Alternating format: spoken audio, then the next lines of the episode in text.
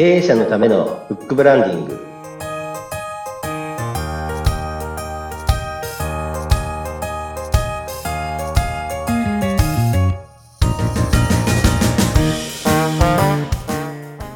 こんにちは出版ファーストコンサルタント高林智ですインタビュアーの勝木陽子です。こんにちは。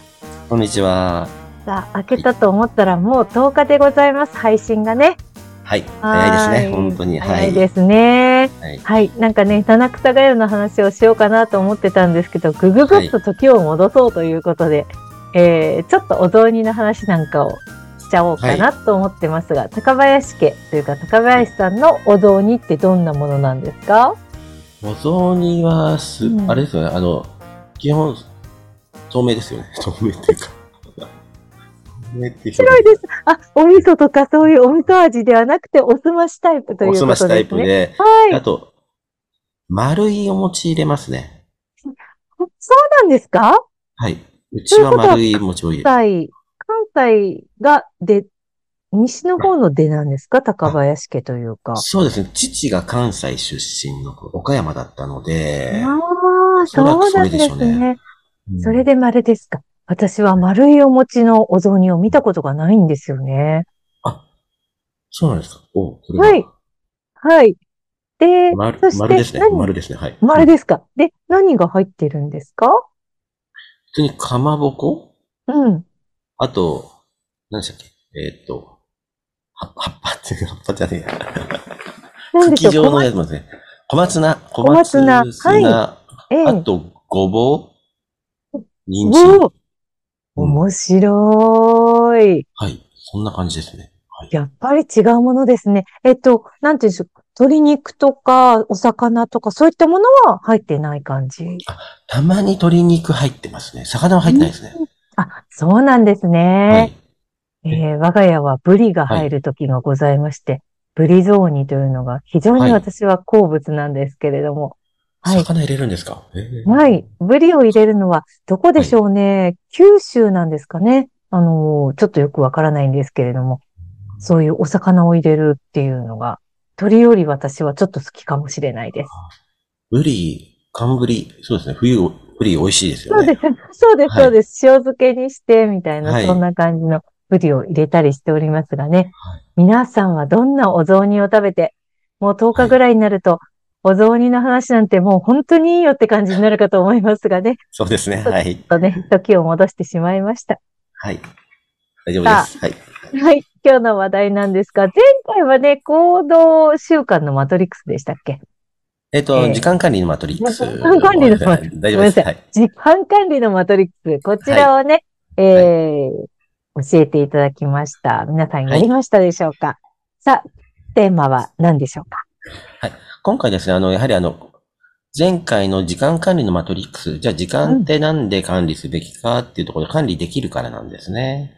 うーん。はいであの、人それぞれ全員24時間365日で共通なので、で、はいそこで、あの、それを活かしながら、あの、やはりですね、もう一度、えー行動習慣、自分の行動と習慣をもう一度見直して検証してみてはいかがでしょうかっていうことで考えています。はいそれがテーマになってお検ります。証できるものなんですか？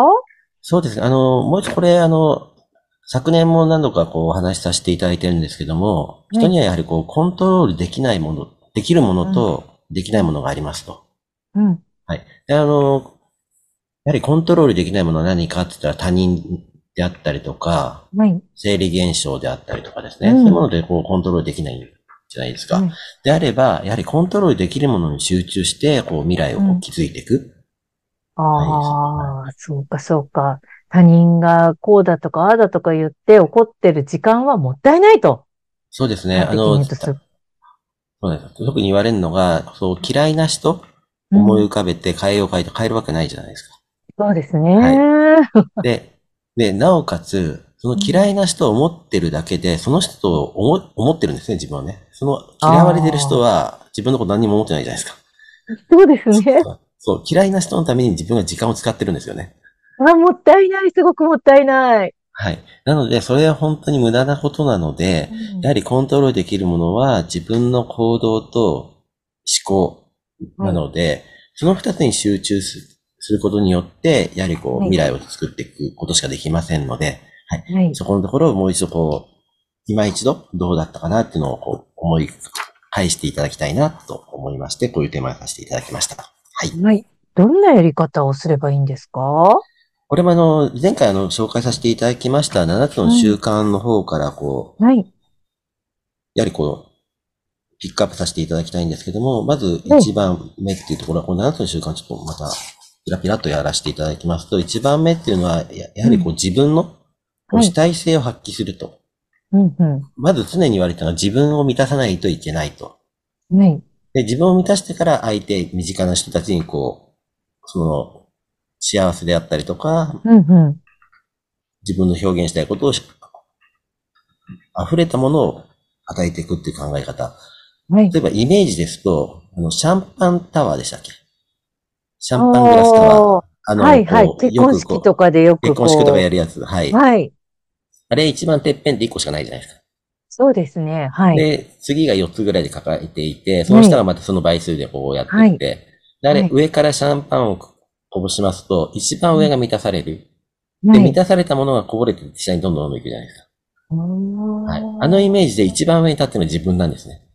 はい。で、次にいるのが第一にしたい、あうんの、うん自分のパートナーであったり、ご家族であったり、うんで、その人たちに満たす。それで次にし、うんあの、同僚とか、社うん社会、あ地域社会で、うんこう広がっていく。なので、常にその順番、満たしていくのは自分、あと身近な人、それでだんだんだんだん広げていくっていうのなので、まずこの主体性を発揮するということで、まず自己責任の原則であったりとか、まずは自分を満たしなさいよと。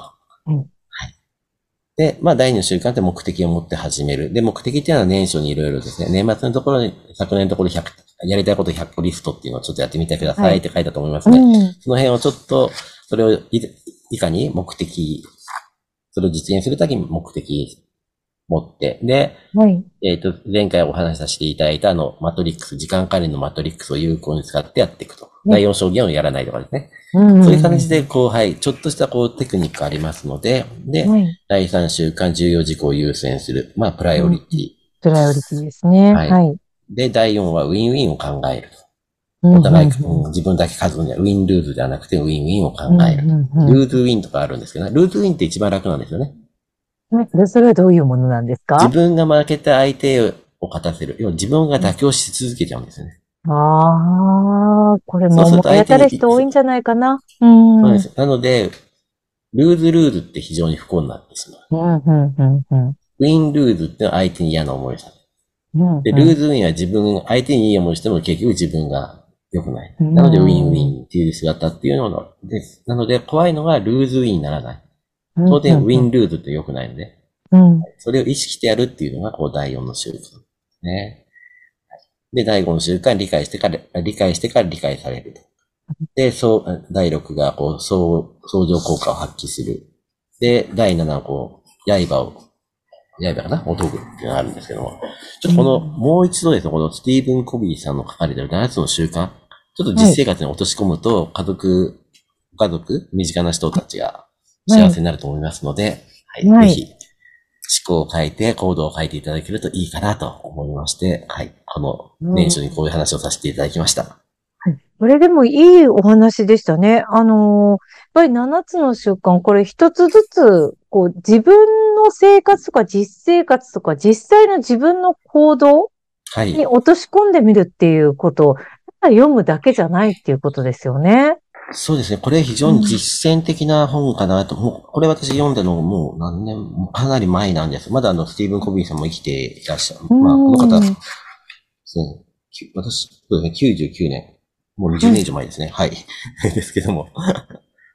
その方で、はいえ、これ高林さんは最初に読んでからまた何回も読み直してるって、前もおっしゃってたような気がするんですけれども。この本は好きですね。あの、はい、何度か読んでますね。うん、うん、うん、うん。やっぱりこう、年書とか、こう何かこう始めるときとかそういうのを一回読んでみて、ちょっと落とし込んでみるっていうのはありなんですね。そうですね。あの、ふと自分がわかんなくなっていたことこととか、あとはいろんな他のセミナーとか昨年とかいっぱい受けたんですけども、やはりこの7つの習慣っていうのが、あの、エッセンスとしてこちでばめられているものもやはりありますので、はい。それはトータル的にやってる検証もありますけども、はい。はい。やはり、あの、ベースの本として一冊、もう一回習慣あの、はい。行動を変えることによって、思考を変えて行動を変えることによって習慣化させていく。うん。で習慣その習慣がやはり人生決めてきますので、うん。はい。うん。うん。ちょっと、あの、硬い話かもしれませんけど、ぜひ、あの、この本を読んでいただいて、あの、ははいい、あの、漫画版も出てる、出てるらしいので、はい、それで、はいいいか、いいかもしれません。はい、ありがとうございます。えー面白いお話聞かせていただきました。えー7つの習慣、まだ読んでない方ね、ぜひ読んでみてはいかがでしょうか。はい夢だそうでございます。はい、はい、皆さん今日いかがでしたでしょうか。ぜひ次回もね、お楽しみに。ということで、経営者のためのブックブランディング、お相手は？